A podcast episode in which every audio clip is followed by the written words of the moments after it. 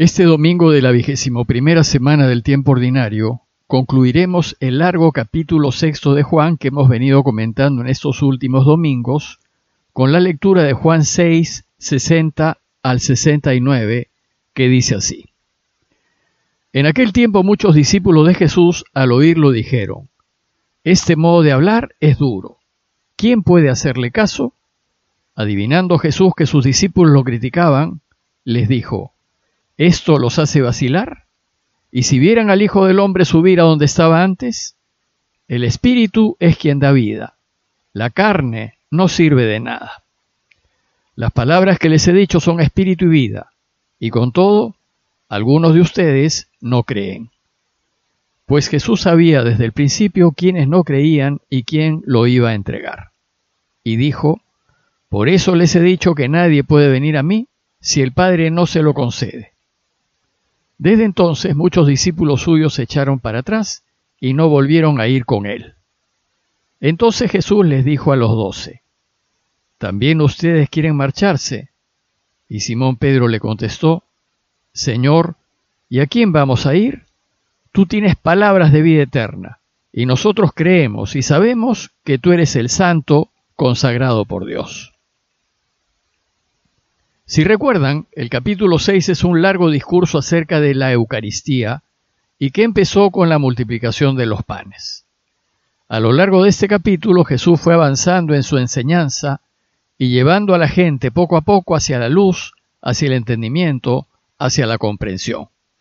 Pero sus afirmaciones fueron cada vez más desconcertantes y pusieron el ambiente en tensión creciente. Primero, se generó tensión en su auditorio cuando denunció que a él lo buscaban por conveniencia, por interés. Me buscan, les dijo, solo porque les he dado que comer.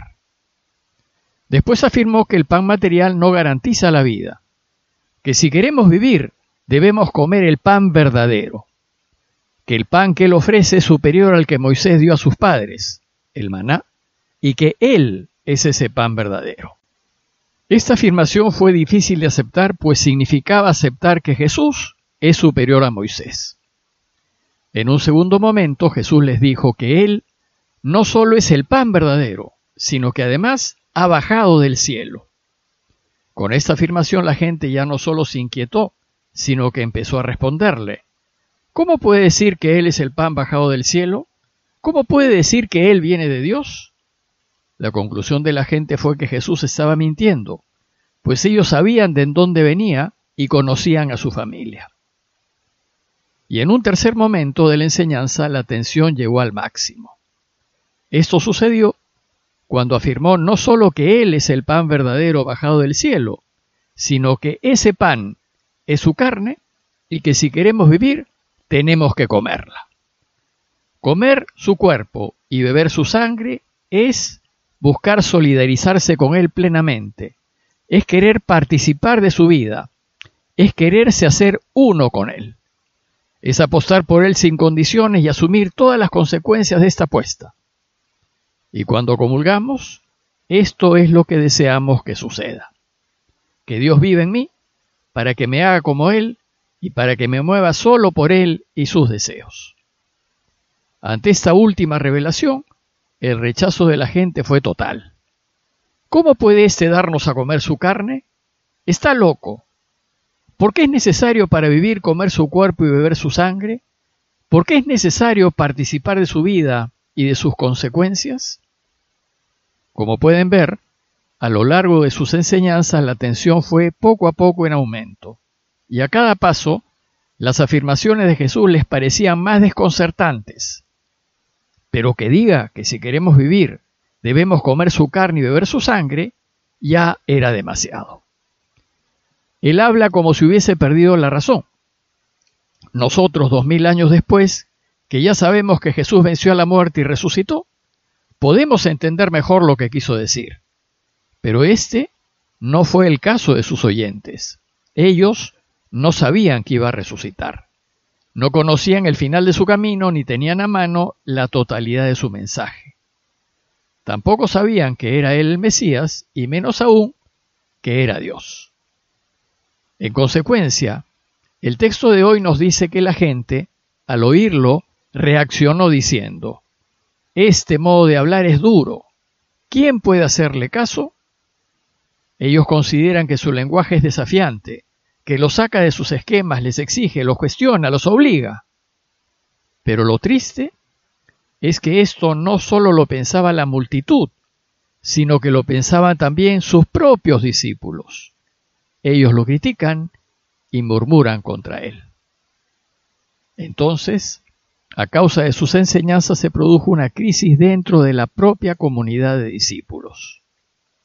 Jesús se da cuenta de que los suyos se escandalizan con sus enseñanzas y por eso, dice Juan, adivinando Jesús que sus discípulos lo criticaban, les dijo, ¿esto los hace dudar? O dicho de otra manera, ustedes dudan que yo sea el pan verdadero que ha bajado del cielo y dudan que para vivir tienen que comer mi carne y beber mi sangre, ¿verdad? Pero, ¿y si vieran al Hijo del Hombre subir a donde estaba antes? Es decir, si después de muerto me ven resucitado, ¿dudarían? ¿Y dudarían si después de resucitado me ven que haciendo a la derecha del Padre? Si se escandalizan porque les dice que tienen que comer su carne, con mayor razón se escandalizarán cuando lo vean resucitar. Hoy nosotros sabemos que después de la resurrección sus discípulos ya no dudarán pues estarán totalmente convencidos de que sus palabras son ciertas. Pero en esos momentos de su vida, cuando Jesús aún estaba vivo y en plena actividad, sus discípulos dudan, lo cuestionan y hasta lo critican. El problema de los discípulos es un problema de fe, pues creer no es fácil, supone apostar y arriesgarse a ciegas. Y esto significa que para entender todos estos misterios es necesaria la ayuda del Espíritu Santo que del Padre. Por eso Jesús les dice, las palabras que les he dicho son espíritu y vida.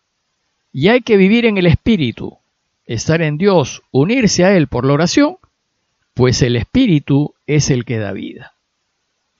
Pero esta verdad la intuye solo aquel que busca a Dios y está cerca de Él. Cae en cuenta solo aquel que tiene finura y sensibilidad espiritual, pues puede descubrir verdad en las palabras de Jesús. Jesús entonces concluye diciendo, Por eso les he dicho que nadie puede venir a mí si el Padre no se lo concede. Es decir, sin la gracia del Padre, sin la ayuda del Espíritu Santo, Jesús no puede convencer ni siquiera a sus propios discípulos, por más que trate de explicarles. Entonces termina sus explicaciones reconociendo la realidad y con una cierta desilusión les dice, y con todo, algunos de ustedes no creen. Pues Jesús sabía desde el principio quiénes no creían y quién lo iba a entregar. Pero lo más dramático es el final del relato, pues el resultado de toda esta enseñanza eucarística significó el quiebre de la comunidad, la crisis. Nos dice Juan que desde entonces muchos discípulos suyos se echaron para atrás y no volvieron a ir con él. Lo dejaron, convencidos de que estaba loco, que no sabía lo que decía, que sus exigencias estaban fuera de toda realidad, y en esas condiciones, ¿quién puede seguirlo?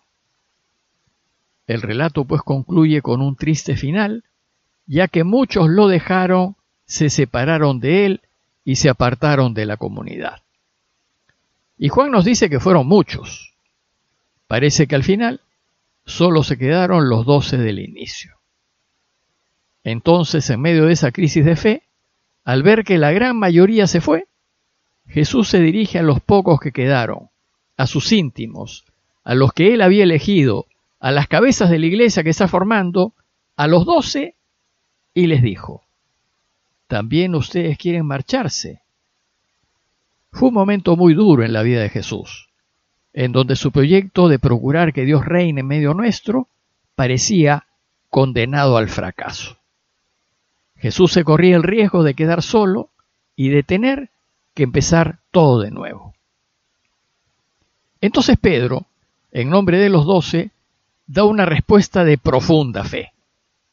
Y le contestó, Señor, ¿y a quién vamos a ir? Tú tienes palabras de vida eterna, y nosotros creemos y sabemos que tú eres el santo consagrado por Dios. Las palabras de Pedro, nosotros creemos y sabemos, son una afirmación de fe. Brotan del profundo convencimiento de que Jesús efectivamente ha venido del Padre y que lo que nos enseña es para la vida. Pedro y los once apuestan de nuevo por Jesús, se arriesgan por el proyecto del reino y asumen todas sus consecuencias. Pero es solo una pequeña comunidad de creyentes, unos pocos que creen que Jesús es el Mesías y que después afirmarán que es también Dios. Ahora Jesús tiene que recomenzar, pero contando con su pequeño grupo inicial. Como conclusión, los invito a considerar lo siguiente. En primer lugar, que el camino de Jesús no es fácil de seguir. ¿Estamos dispuestos a hacerlo? En segundo lugar, aceptar que las desilusiones y los fracasos de la vida son parte del camino, que el esfuerzo por buscar en todo momento la paz, la verdad, la justicia, está lleno de dificultades y carencias, y que asumir esto es comer su carne y beber su sangre, es cargar con su cruz y seguirlo.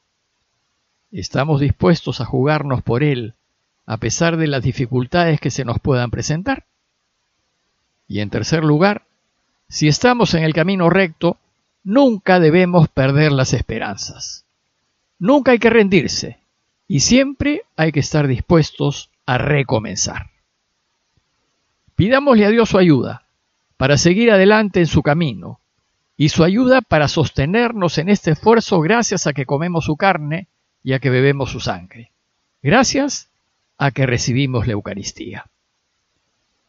Parroquia de Fátima, Miraflores, Lima.